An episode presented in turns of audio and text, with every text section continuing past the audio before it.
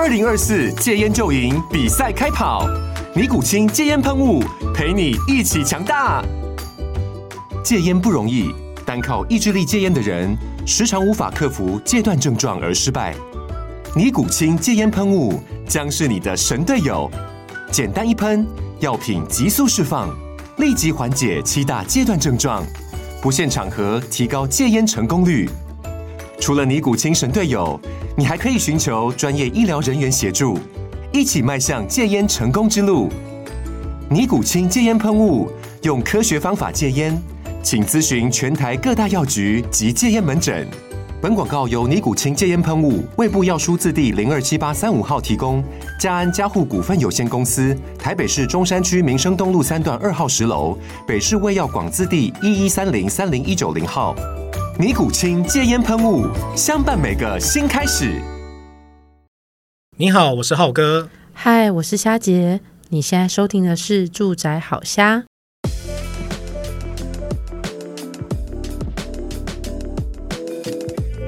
哎，虾姐啊，最近那个关于不动产相关的新闻，好像又有一些东西可以跟大家分享哦。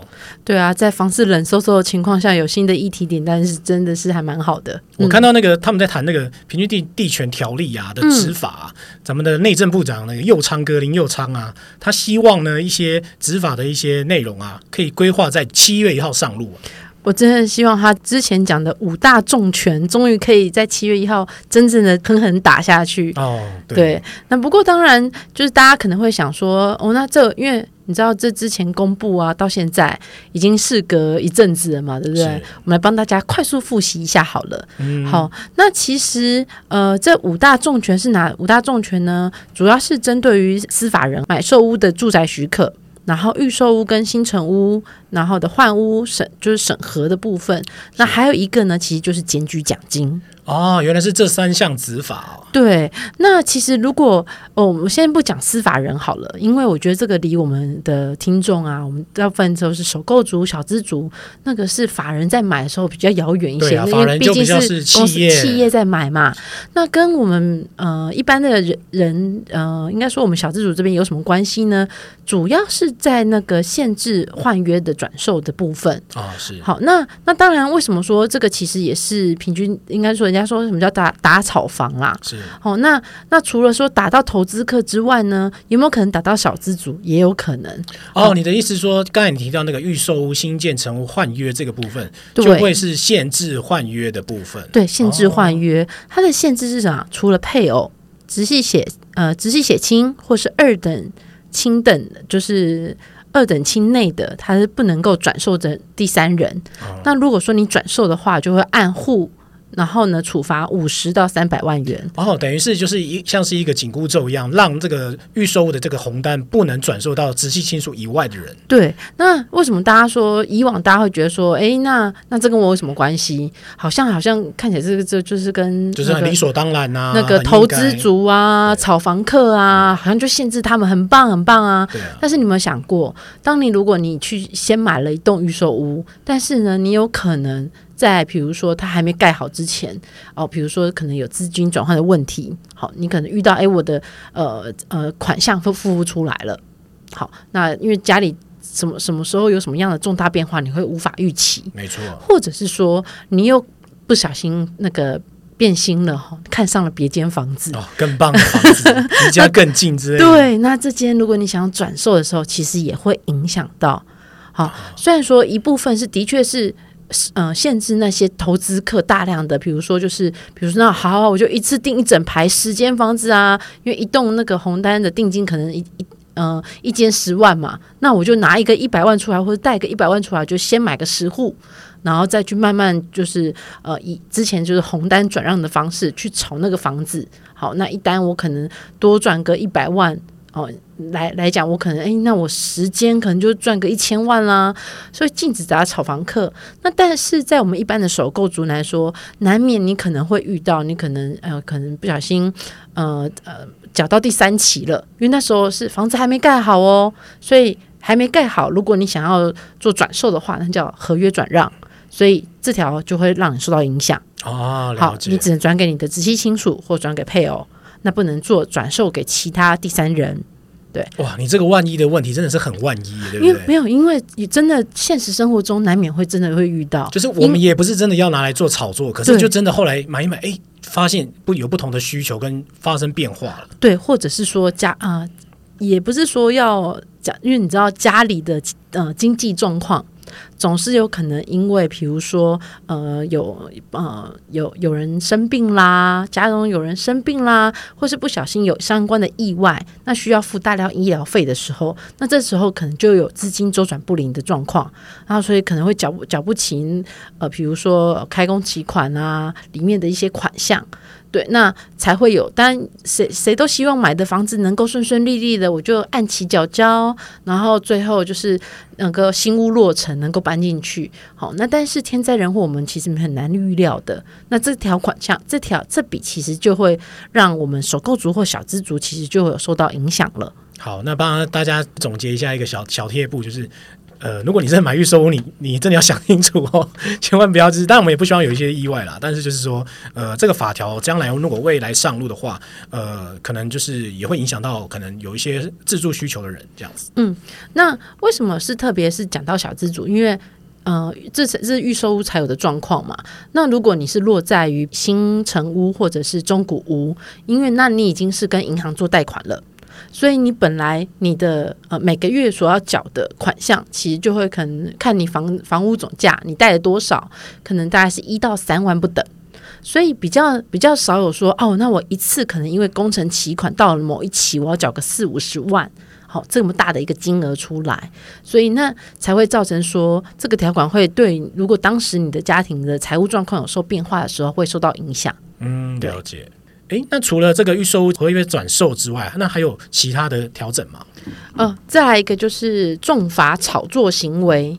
好，那当然，这个就是罚的是什么？罚的是建商。好，他常会这样啊，销代销或在代销中心常会跟你说：“哎，这个快销售一空喽。嗯”那他禁止，这其实有点类似像广告不实的概念啦。哦、所以他禁止炒作这样子，好像感觉很热销，然后吸引大家赶快来做购买这件事情，其实是不可以的。哦，现在已经有希望这个执法上路，也要遏止这个不当行为。对，因为其实之前也有曾那个梦过哈，那个建商啊，其实那造成那一好像很多人都去排队抢购那个红单，那其实有一半都是自己人在排队。哦、对，好了，我们当然是相信那个就是梦到到，他们真的要去买啦，对不对？但是是不是真的已经哎这么热销？那真的是一个问号啊。对，嗯、那再来就是第三个就是。呃，解约申报登录的部分，那这个是这样的哈，就是呃，我们现在都也知道说房呃实价登录上线啊，所以说即使你买预售屋，那你也要去做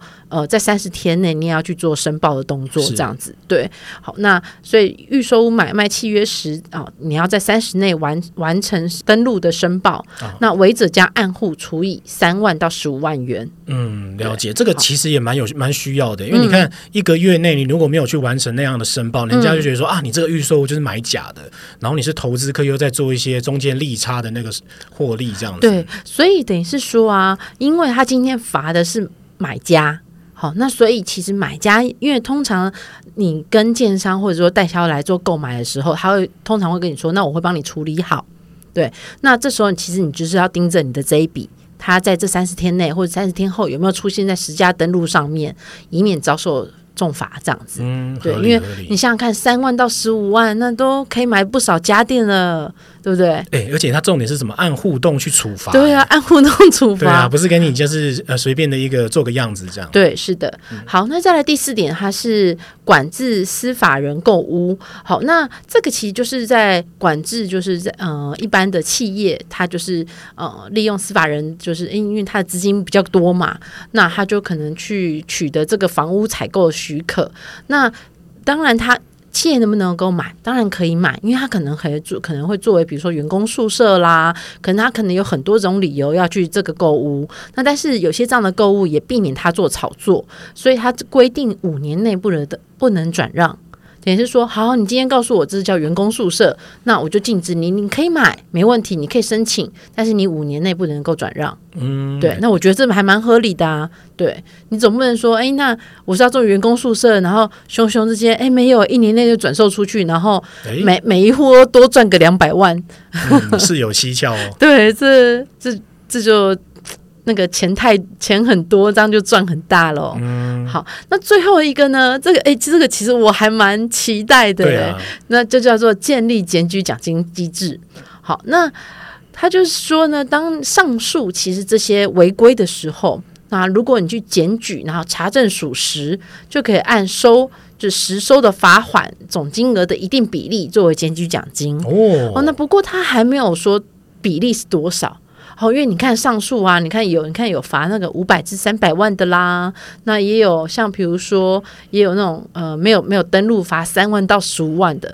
那到底去检举了之后，你会拿到多少比例？这个比例我很期待啦，但是可能要等实际上路了，或者是确定几号上路的时候，他才会做公布。对，因为其实这个是属于内政部现在还在做一个跟行政院去做一个讨论的空间啦。嗯，那最近也是看一下，呃，林佑昌这边好像也是有回应一下他这个比例的算法。嗯，那其实看不管他最终的结果是什么，其实目前讨论的那些数字好像还蛮诱人的这样子。嗯，就是鼓励大家说，哎，如果你看到非法的不动产的一些交易啊，或买卖行为啊。那你确实是可以跟政府做检举哦。那当然有人会说，哎，那怎么去取证？那公信力如何？我觉得这个又是另外一个延伸问题。就是你家隔壁住的投资客，你你就知道，哎，他是投资客，他赚很大，你就可以盯着紧盯着他的行动。对，人手一信有没有？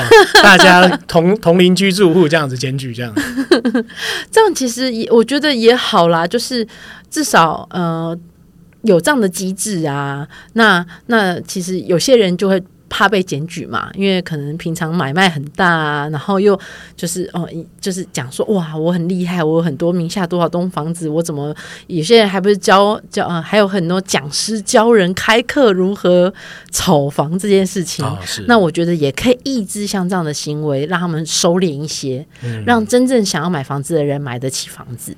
不过这一次的那个呃五大五大重拳啊，虽然说呃。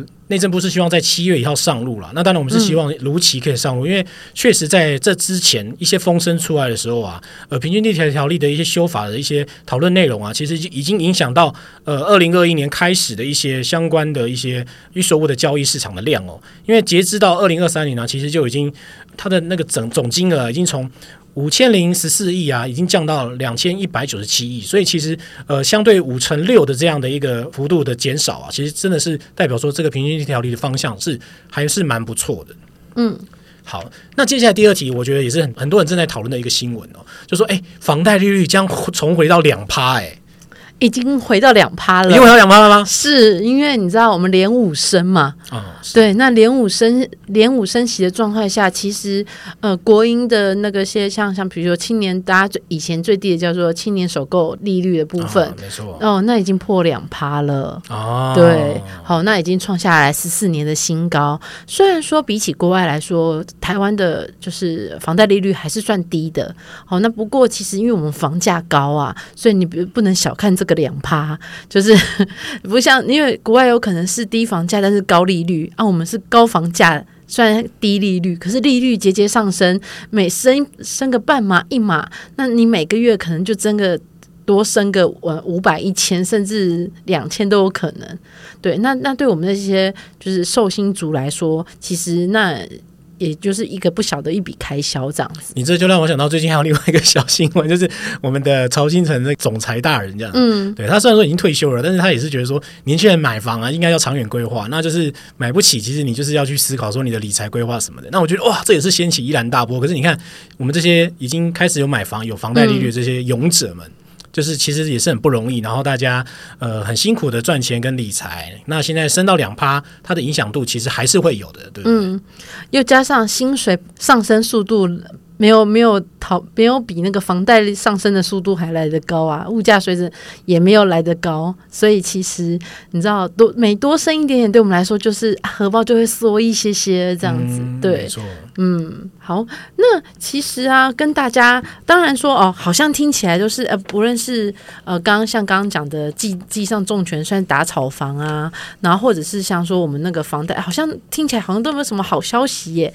来跟大家报告个好消息好了。虽然我觉得，嗯，这个是部分人才享有的啦，不过那也是一个好消息。好，那就是房贷补贴的政策呢，在六月一号即将开放，要开放申请喽。那它是一次性的补助三万元哦，三万。对，那会针呃针对的其实是中低的中低薪的房贷族。好，那大概会预预预估大概可以有五十五万户可以受理这样子，哦、对。好，那所以如果说你可以去查，嗯、呃，应该说大家可以上网查一下相关的资讯，哈，或者是我们后续我们会在粉丝团当中会将一些比较详细的资料放在粉丝团当中上面，那大家请欢迎上我们住在好下的粉丝团去看，那我们就会有详解，你有没有符合到这个三万元？好，那可能大家我不知道浩哥内心会不会讲说啊，三万元啊不就很少没？那但是我觉得有有胜于无啦。你知道，对啦，三万也是看你怎么使用，也是要用，也是可以很好的使用。对，因为你看，至少补贴一些家具啦，或者是如果你买的可能，比如说是套房级、套房小套房，那三万元也有可能就会是你两到三个月的房贷了。对，那那我觉得有有总比没有好。对，好，那相关的补助都要找符合资格就要领取，有钱就去申请，对吧？那就是我们的权利，这样子。是是是。对，好，那不过现在房市见冷呐、啊，那那其实我觉得现在其实也可以大家是看屋或者是去谈价的好时机。好，那为什么说房市冷呢？其实说，呃，就目前，呃，像我们录音现在目前是五月底嘛，所以五月的数字还没出来。哦、那跟大家先讲一下四月的数字好了。那四月的那个房房贷余额的年增率呢，其实是。呃，年增率只有是四点七趴，那创下就是就是四近四年半以来的新低。嗯，对，好，那已经从呃去年四月开始，已经连十四个月都下滑了。那等于是说，其实这个交易量其实一直一直在下降。虽然呃，今年的农历年后。好，三二三月有一波的小高峰，那不过以比比较相对于同期去年来讲的话，那这个高峰值其实有低低那么个一两成左右啊，很多哎、欸，这数字。那你看，通常我们的呃房屋市场来讲，比如二三月大家其实是个高峰，之后其实就会慢慢往下滑，所以四月又又在往下跌，所以这现在目前这个交易量其实已经创下等于是五年同期的新低点了，对，那。以往如果是四月又四月已经是低点了，那五月相当应该那个数字应该看起来又又不更不乐观了。对啊，你看像这样这么低的一个交易量的状况，其实反过来是更适合你去看房子，嗯、因为其实房仲也缺客人啊。嗯那当他手上有好的物件的时候，他了解你的需求，他也更愿意试出这些房源，让你去做一些参考。对，那通常是这样讲哦。通常如果是房市大好的时候呢，通常叫做卖方市场。啊、那房房市冷的时候呢，我我会建议那个小资啊跟首购族可以去看屋，因为那时候就是你买方市场来了。好，因为呃，屋主们跟房仲们都很缺买家，嗯、所以房仲们呢也愿意，因为因为想要做成交，所以他会愿意就是帮你一，因为他要促使这个成交嘛，那也知道你你就可以踩比较死啦，那他会帮你找各种机会点去游说屋主，好让它促成，让让你能够能够以你手边能够掌握的，但不我们不能不可能开那个市价太低啦，还是要有一定的水准啦，哈，那。呃，就他会搓协商两两两边，好，尽量让你达达成在你的预算内当中可以买到你理想的房子。嗯嗯，嗯这也是房仲，就是身为呃，才所以我们才会跟大家分享一个观念，就是房仲其实是你在找屋过程中的一个很好的伙伴。嗯，所以就是说那个呃互相的信赖度跟那个倚重的部分呢、啊，你也可以呃多跟你的房仲做讨论。那当然就是最最好的是找一些品牌房仲，或者说呃有口碑的房仲去做合作。那这样子可以帮助你在找房路上。上啊，可以多一个多一双眼睛，多一双耳朵，帮你去做一些把关。其实这也是蛮好的一件事。嗯，而且其实通我通常会建议啊，如果说不是说一间房子要有两三间房仲去厮杀，不是这样子的，那你可以在。呃呃，这这一区里面找两三个房仲，那当然尽量不要是同一间，让两三个房仲去厮杀，哦、这很尴尬，这个很尴尬啦，对啦，而且其实对于他们业界来说，你你这个。呃，买家也对他们来说会标标记一个标签上去，嗯、就是哎，就让他们互相厮杀，其实不太好。好，那但是不同房源，你可以找不同的房仲帮你都去谈看看，好，让你也可以多一种不同的选择。嗯、那从从中当中，你也可以来去比较说哪一个房仲他其实讲话比较实在，他可能比较能够帮你做设想，帮你去跟屋主做洽谈。对，或者说你们两个频率比较对到、嗯、哦，对，这我觉得频率对到很重要哎，因为有时候即便是他再厉害的房仲，但是他老是抓不到你的重点，或是你就是你就是在乎，比如说我就是在乎坐相啊，你老是就是介绍不对的坐相给我的哦，那那可能真的就那个就表示你们两个 tone 调不合。而且我跟你讲一个致命的一个美感，嗯。也不是致命的，太夸张了。就说其实呃，有很多很多地区性的房仲，他们有些是可能是朋友或师徒关系。嗯，虽然说他们是不同的品牌品牌房仲这样子，所以有的时候其实呃，你多认识一下房仲啊，说不定其实你可以获得更多的房源，然后也不会去交恶说，哎，可能我我找了 A，然后不找 B，因为他们其实都认识，他们也会私下有自己一些交流这样。那重点是说什么？你要很了解你的需求，对，然后也要大胆去讲出你你对一个房子的期待，然后让这些房仲去为你找到比较适合你的房子这样。对，好，那。如果刚刚讲到说，如果你还没有办法厘清你的买房需求，那欢迎就是你可以私讯到我们的粉丝团。那我们接下来会有就是呃买房顾问的这样的服务，去帮您厘清，就是我们会用线上或者是实体的方式，好来跟你帮你做厘清你的买房需求，帮你做梳理。对，嗯，也欢迎小额赞助，小额赞助也可以给我们之后，我们再替您做一些呃比较私密的呃个人的一些问题的一些回复哦。嗯，好，今天的内容呢，就是算是读报的类型啊。那之后我们这个相关的那个不动产的呃新闻的一些读报跟分享，我们也会持续的再去经营哦。那喜欢这些话呢，别忘了分享给你朋友。那别忘了帮我们五星推荐哦，好评一下哦。那下次再聊喽，拜拜，拜拜，下次聊。如果你喜欢今天的内容呢，别忘了到 Facebook 搜寻“住宅好虾”，让我们陪你虾天虾地虾聊房事相关大小事。